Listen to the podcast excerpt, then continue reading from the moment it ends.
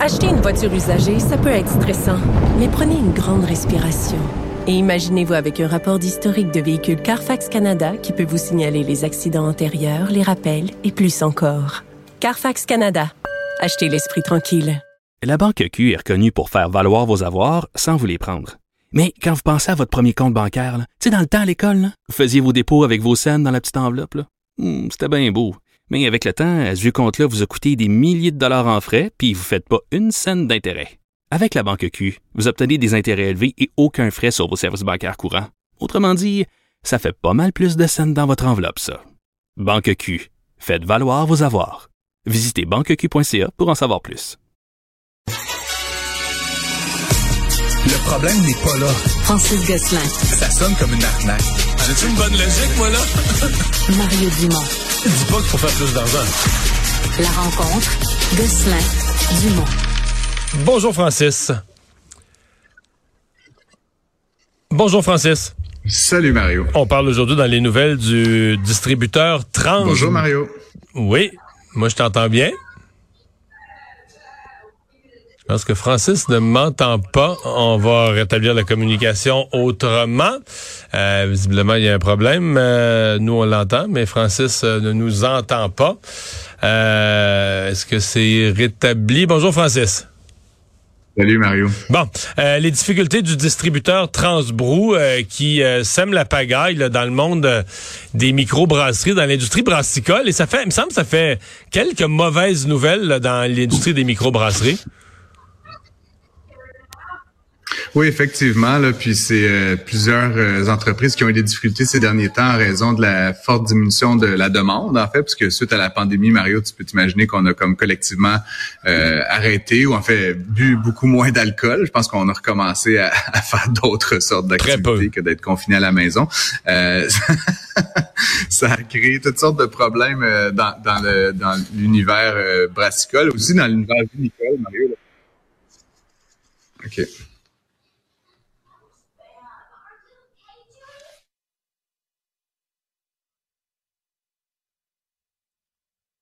Oui, Francis. Ah voilà, on est en train de... Parce que la communication n'est pas facile aujourd'hui. Oui, Francis. Donc oui, donc tu nous disais ça a été, ça a été difficile, mais euh, bon, quel rôle ils jouaient, eux, le- dans l'écosystème? Euh, ben, c'est un distributeur, donc dans le fond, c'est l'intermédiaire entre ceux et celles qui produisent euh, l'alcool, en l'occurrence la bière, et les points de vente euh, finaux. Donc, c'est un acteur super important de la chaîne. Là. Essentiellement, ils reçoivent de très, très grandes quantités là, de, de bière, là, puis ensuite, c'est acheminé dans différents points de vente. Et donc là, en ce moment, ce groupe Transbrou là, est, en, est clairement en difficulté financière. Et donc, ça, ça pourrait avoir un effet de cascade parce qu'évidemment, tu peux l'imaginer, Mario, déjà que plusieurs ont vécu une baisse de volume. Donc, tu sais, à, à coût fixe constant, si tes ventes diminuent, des fois la profitabilité baisse. Mais là, c'est en plus, tu as un fournisseur, ou un, un client, excuse-moi, en l'occurrence le distributeur, qui arrête de te payer, là, c'est vraiment euh, la, la fin du monde.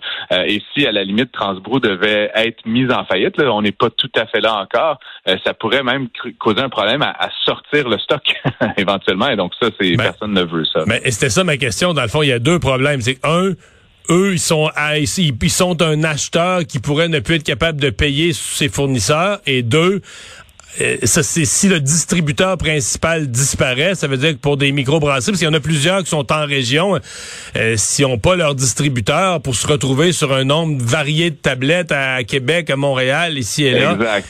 ils ont deux problèmes là. Exactement. Puis écoute, il y a des exemples là, qui, euh, qui, qui ont émergé là, dans les différents médias, là, mais euh, une entreprise là, d'ailleurs qu'on qu'on a qu'on a accueilli euh, à, à l'antenne cet, euh, cet été là, à l'émission euh, Paul Brisset, qui est le propriétaire de l'alchimiste, on lui doit 1,2 million de dollars. Donc c'est pas c'est pas Eh des boy. petits montants là, pour une PME régionale. C'est c'est éventuellement la différence entre rester ouvert ou fermé. Euh, Puis comme c'est un distributeur important, ben tu veux pas non plus l'antagoniser. Donc là, il y a toutes sortes de poursuites qui ont été déposées, des hypothèques légales, etc. Euh, mais pour l'instant, là, on espère encore de part et d'autre trouver euh, une solution euh, amicale là, à tout ça. Euh, je sais pas, Mario, tu sais, c'est quand même pas de comment dire, c'est pas une affaire d'État, là, mais c'est quand même de, un très grand nombre de PME régionales qui seraient en, grave difficulté. Donc, il peut se poser la question s'il n'y aurait pas un rôle pour un investissement Québec ou pour un, un quelques fonds publics d'au moins faire le pont là, pour s'assurer éventuellement de ne pas entraîner là, une dizaine de, de, chutes de, PME qui, qui, par ailleurs, sont, peuvent être des belles entreprises. Donc, ça, serait vraiment dommage là, que ça crée cet effet de, de cascade un peu partout aux quatre coins de la province. Mais on va euh, surveiller ça. Euh, on parle d'une autre entreprise québécoise qui va pas euh, bien, qui a des ennuis. cette fois-ci, on est dans le secteur de l'immobilier. Ouais, je, je, sonne comme euh, j'ai pas réalisé en, en, proposant mes, mes sujets, je, je, sonne très négatif ben ce vendredi. Euh, c'est les nouvelles, c'est les nouvelles. On, va repartir. Euh, la dernière sera plus optimiste. Donc c'est le groupe Brivia qui est un immense, une, immense entreprise dans le domaine de, de l'immobilier. ils ont créé plusieurs projets très prestigieux à Montréal, mais aussi aux quatre coins de la province. On connaît, on les connaît là, pour le 1 Square Phillips là, au centre-ville de Montréal, là, qui est un, vraiment un immeuble magnifique là, qui, qui a été terminé euh, récemment. Euh, là, ils sont un peu en difficulté parce qu'ils ont un, vaste projet euh, de plusieurs centaines d'unités à Mont-Tremblant. Mario, tu sais qu'à une époque, Mont-Tremblant, tout le monde se garochait là-dessus. C'était pratiquement même impossible de trouver des maisons à vendre. ben là, effectivement, ils vivent un peu les contre-coups du ralentissement dans le domaine immobilier et ils ont de la difficulté à boucler le financement pour leur projet, de sorte que là, certains des prêteurs qui s'étaient commis tôt dans le projet commencent à demander euh, où est mon argent, est-ce que je vais le revoir, etc. Euh, donc, ça augure mal pour euh, la réalisation de, ce projet-là sur le, versant soleil du Mont-Tremblant. Mais est-ce que ce projet est assez gros pour fragiliser le groupe Brivia? Parce que c'est quand même un groupe qui a des propriétés importantes. Oui, ben ils ont. Écoute, je connais pas, je suis pas intime avec avec l'entreprise, mais ce que je comprends généralement, Mario, c'est que les, les entreprises d'immobilier comme ça, pour chaque projet, c'est des projets qui peuvent coûter des centaines de millions, voire des milliards de dollars.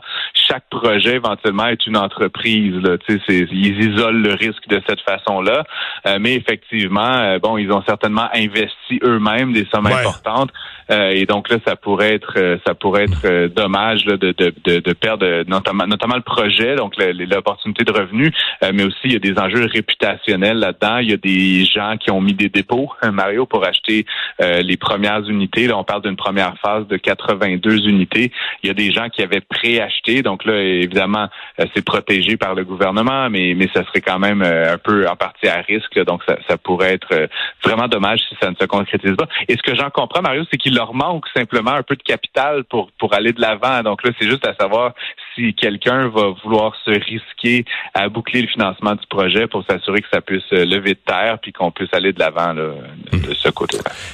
Finalement, c'était ce matin aux États-Unis les données sur l'emploi. Et ouais, tu le disais, ça c'est une nouvelle un peu plus positive. Oui, toujours un peu paradoxal. Tu sais, ça fait un an qu'on se le dit, mais euh, malgré euh, tu sais, la morosité ambiante, malgré les taux d'intérêt qui ont, qui ont énormément augmenté, euh, l'économie américaine, comme un bulldozer, là, continue à, à, progresser. On, on, parle d'une création de près de 200 000 emplois en novembre dernier. Mais, mais, mais Français, c'est surtout que c'est c'est comme, je regardais là, par rapport aux prévisions, c'est comme 30 en haut que plusieurs prévisions. non, mais c'est rare que les prévisionnistes sont aussi loin de la cible, c'est-à-dire qu'ils ont vraiment été surpris à, à la hausse, là.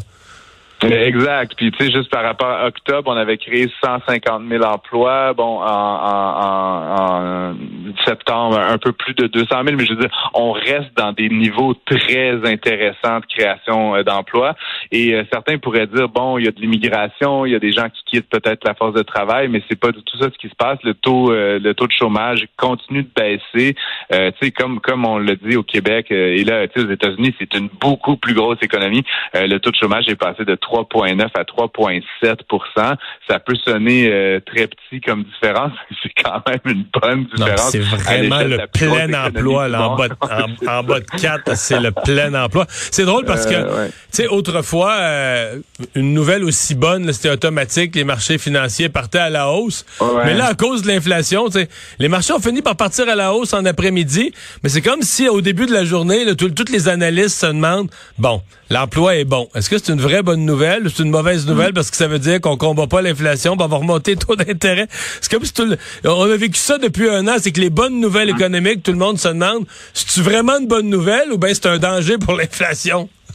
Effectivement, ben c'est tout ça qu'il va falloir euh, suivre dans, dans, les prochains mois. Puis tu sais, euh, tu parlais des prévisionnistes justement qui, qui, anticipaient des moins bons chiffres. Il y a aussi toute la question de quel impact tout ça va avoir sur la croissance économique éventuellement, dans la mesure où on crée des nouveaux emplois, c'est qu'on pense qu'il va y avoir des ventes, il va y avoir de la production, il va y avoir de la demande. Donc c'est des entreprises, des entrepreneurs optimistes qui embauchent des gens généralement, euh, qui en ont besoin. Donc tout ça laisse présager. Là, on a parlé de ce atterrissage en douceur, le soft landing, comme disent les Américains, c'est vraiment euh, manifestement à chaque mois où on a des nouvelles comme celle-là, euh, ça précise le scénario d'un atterrissage en douceur. Ce qui est une très bonne nouvelle, Mario, ça veut dire qu'on va avoir réussi à lutter contre l'inflation. Bon, les taux sont élevés, c'est plate pour les gens qui renouvellent euh, leurs hypothèques, mais on peut quand même imaginer qu'une reprise de la croissance puis une diminution des taux de manière de plus en plus certaine courant de l'année 2024. Et donc ça, pour à peu près tout le monde, c'est un peu magique, Mario, dans l'histoire de l'économie, généralement, on se trompe, puis ça, ça fait des dégâts. Là. Pour l'instant, ça semble vraiment tenir le coup. Donc, tant mieux pour nous, tant mieux pour les Américains aussi, évidemment. Merci, Francis. Bon week-end.